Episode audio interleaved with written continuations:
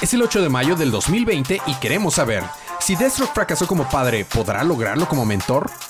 Wonder Woman utiliza cubrebocas hechos por Hefesto. Todo esto más a continuación. Es el episodio 16, temporada 5 de su podcast, Día de Cómics.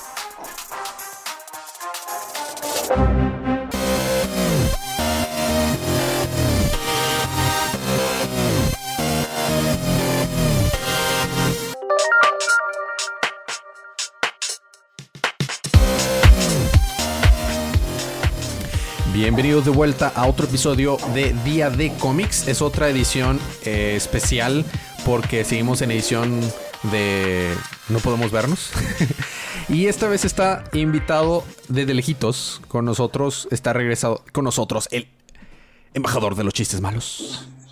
Federico. Ay, no me presenté. Yo soy Elías, su anfitrión, lector de cómics extraordinario. Sí, pero a nadie le importa. Ah, claro. Federico está desde, desde la, está presente desde una llamada de alta calidad de audio de, FaceTime.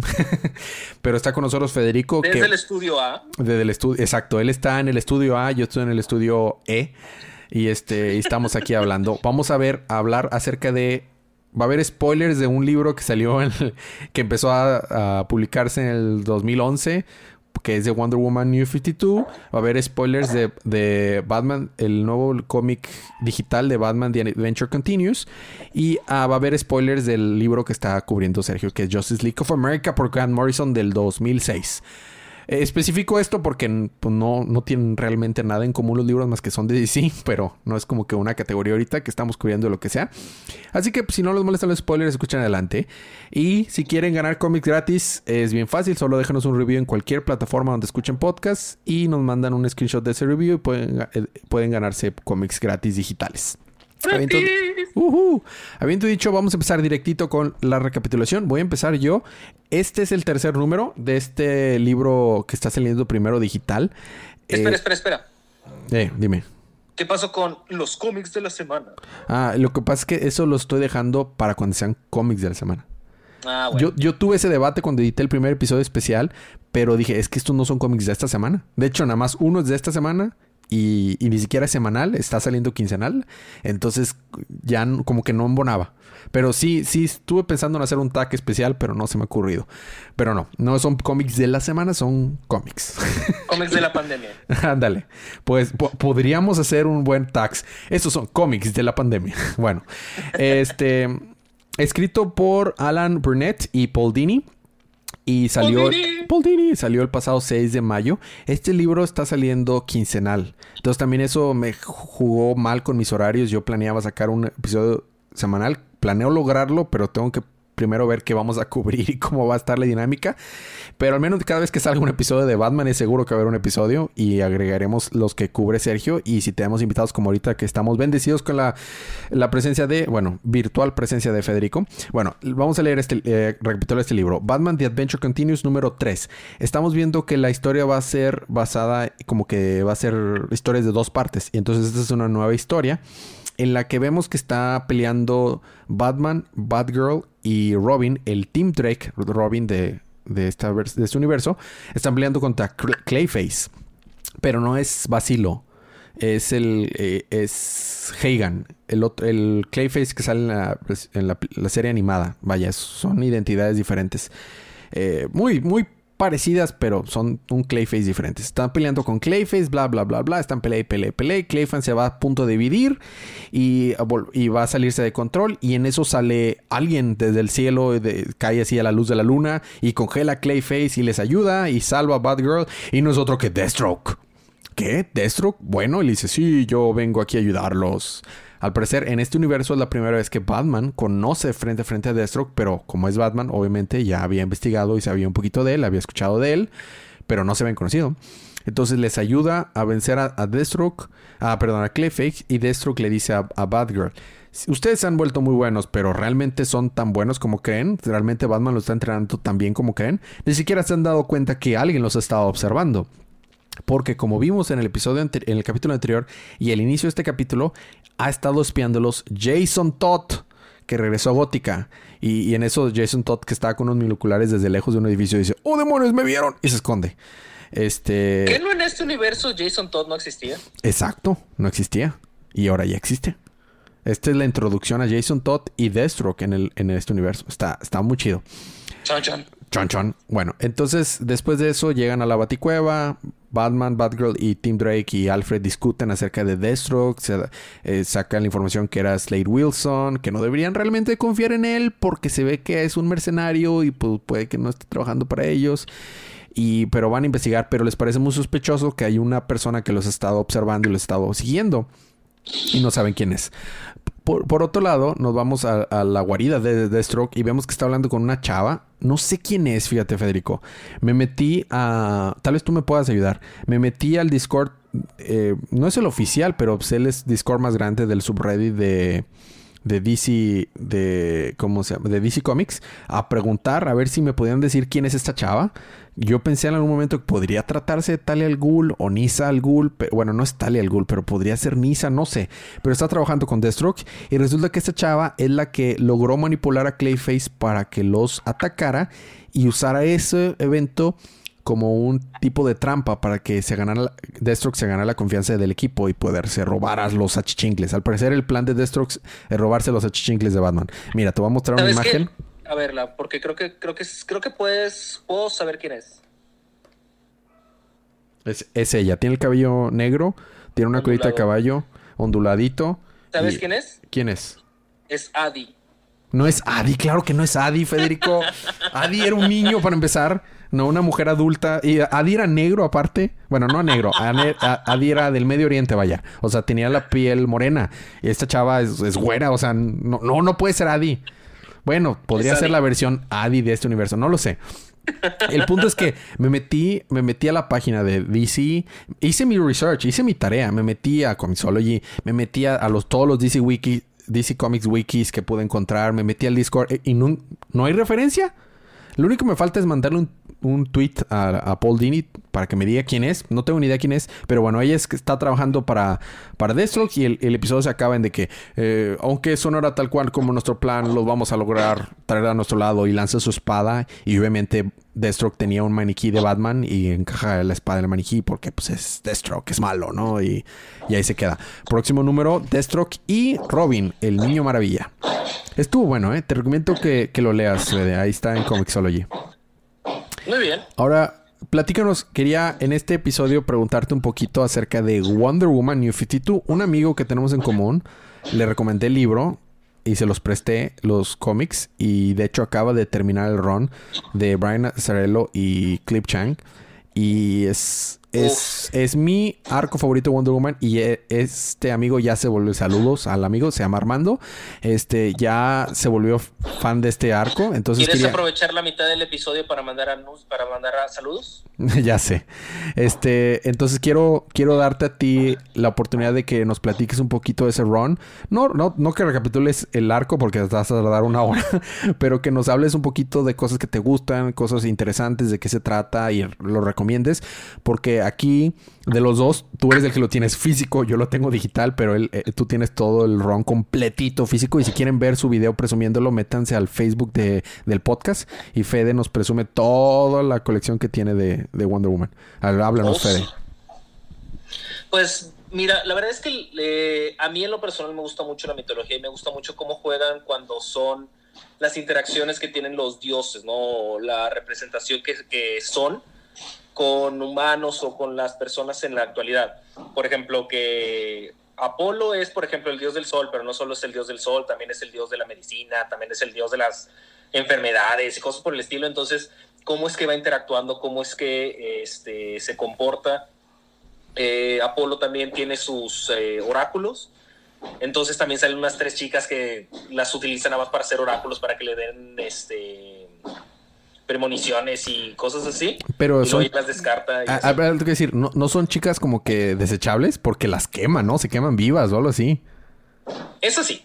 Lo que pasa es que dentro de la mitología hay diferentes tipos de oráculos o diferentes formas de tratar de predecir el futuro.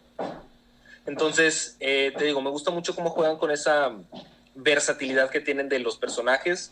Eh, la verdad es que Brian Azarello escribe muy bien a Wonder Woman. La verdad es que sí. Excelente el personaje. Y junto con el arte de Cliff Chang van a hacer una mancuerna perfecta, a mi parecer.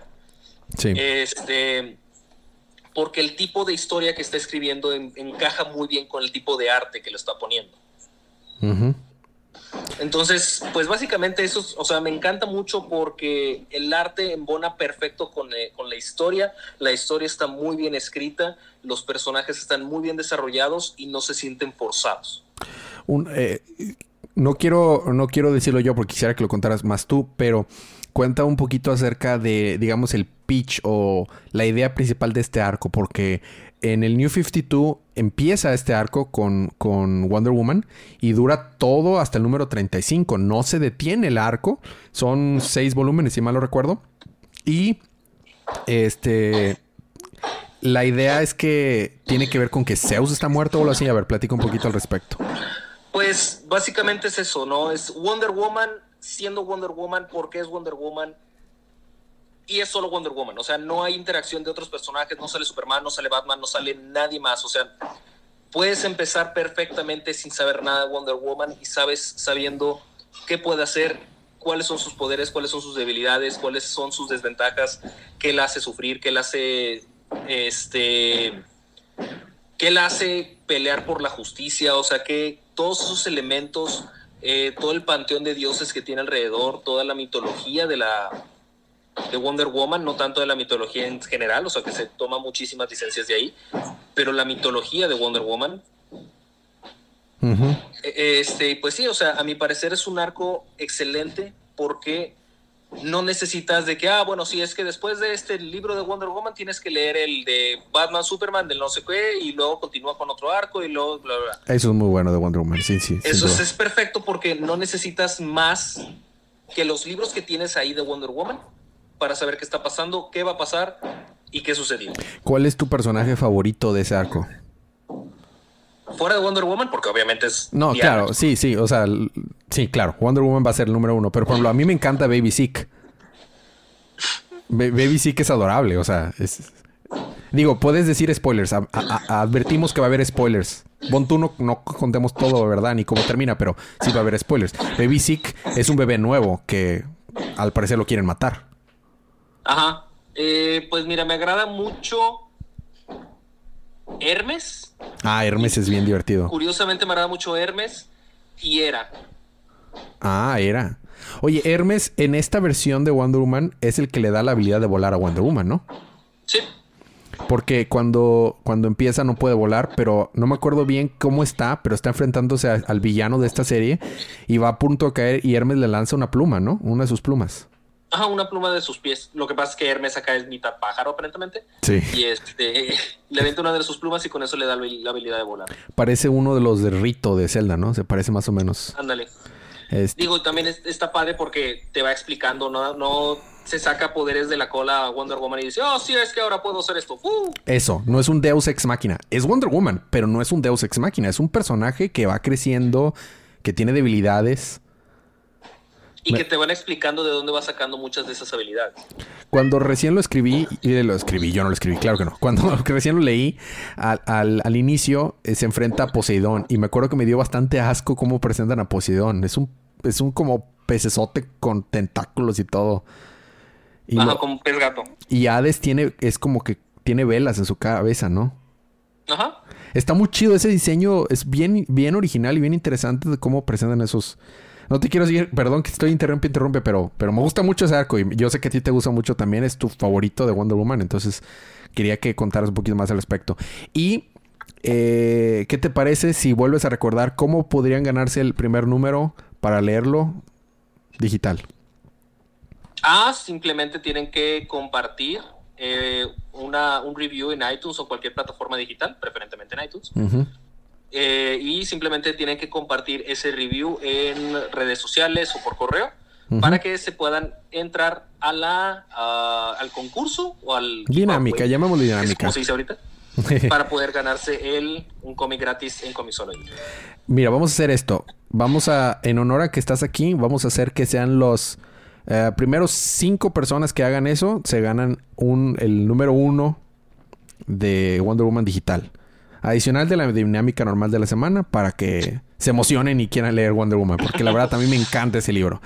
Bueno, eso fue, eso fue un poquito de Wonder Woman. Espero podamos tener a Fede de regreso para hablar de más cómics que le gusten a Fede, y bueno, o que quiera él hablar, en lo que regresamos a los cómics regulares de la semana. Vamos a tener un pequeño break para tener el audio de Sergio, donde nos va a seguir hablando acerca de Justice League of America. Va a ser con el número ahora 51 y ahorita regresamos. JLA 51 de Mark Waid, Mike S. Miller y John Callis. Lake Worth, Florida, se convierte en chocolate. Pero la liga está ocupada enfrentándose a sí mismos. Batman, Superman, Plastic Man, Green Lantern, Martian Manhunter y Flash se encuentran frente a sus contrapartes civiles. Aquaman y Wonder Woman solo observan con sorpresa. Batman llama a una reunión en el Watchtower. Todos se teletransportan para allá, ¿verdad? Bruce Wayne acusa a Batman de no ser Batman, ya que dice, si lo fueras, sabrías que no somos parte de la liga. Pero Batman responde que eso ya no era el caso, dado que reveló su identidad, ganando su confianza de nuevo, cosa que sucedió el número pasado. Para hacer las cosas cortas, John decide ligar las mentes de ambas partes de la liga. Leyendo las mentes de sus contrapartes, estos se dan cuenta que en realidad, pues, ambos son quien dicen ser. Cuando deciden investigar y tomar el teletransportador de la Watchtower de vuelta a la Tierra, el acceso es negado a Clark Kent. Esto les dice que lo que está sucediéndoles todavía no termina, está en progreso apenas, ya que el ADN kryptoniano de Clark Kent desapareció por completo, pero estaba ahí minutos antes porque pudo subir hasta el Watchtower. Los días pasan sin solución y alrededor del mundo deseos de gente al azar se convierten en realidad. En Washington un, indigente se convierte en un dios. La liga, extrañamente atentos a los monitores de la torre y de un pésimo humor, de hecho, responden al ataque en Washington. En poco tiempo, Flash, Superman y Manhunter logran derrotar al hombre, aunque tomando acción excesiva. A través de una conexión psíquica, logran localizar la parte del cerebro que le da sus poderes a este hombre y lo desactivan a través de vibración. Básicamente cirugía con superpoderes. Aquaman y Wonder Woman cuestionan el método, pero solo entre ellos. Por su parte, las versiones civiles pasan por situaciones normales. Flash llega tarde a una cita, Bruce se toma la noche, John choca un carro y pierde la vista, e Will O'Brien observa un banco desde su ventana, lamentándose. Oh, por favor, no, no de nuevo. Y eso fue el audio de Sergio, donde nos habló más acerca de eh, Justice League of America. Está, está interesante. Estoy emocionado para el número siguiente. Eh, vamos a, con eso concluir el episodio de la semana. Eh, no hubo libro de la semana porque pues todas las demás dinámicas que ya saben, pero si quieren apoyar el podcast, eso sí les decimos, compártanlo con las personas que les, les pueden gustar los cómics o que simplemente quieran algo de entretenimiento ahorita que estamos todos encerrados, quieran apoyar la industria, compren los cómics que a ustedes les gustan, no tienen que ser estos, de los que ustedes quieran. Y nuestra información de contacto está en las notas del show básicamente eso es todo. Ya nos vamos a despedir. Gracias por escucharnos. Gracias por aguantar los chistes malos de Federico. Y este Ahora sí. está jugando con su gato mientras estamos hablando en esta videollamada. Pero bueno, con eso nos despedimos. Fede, tú, tú di la despedida, por favor. Disfruten sus libros, disfruten su día, disfruten su semana, disfruten su pandemia, disfruten su vida. Y recuerden que cada día es día de cómics.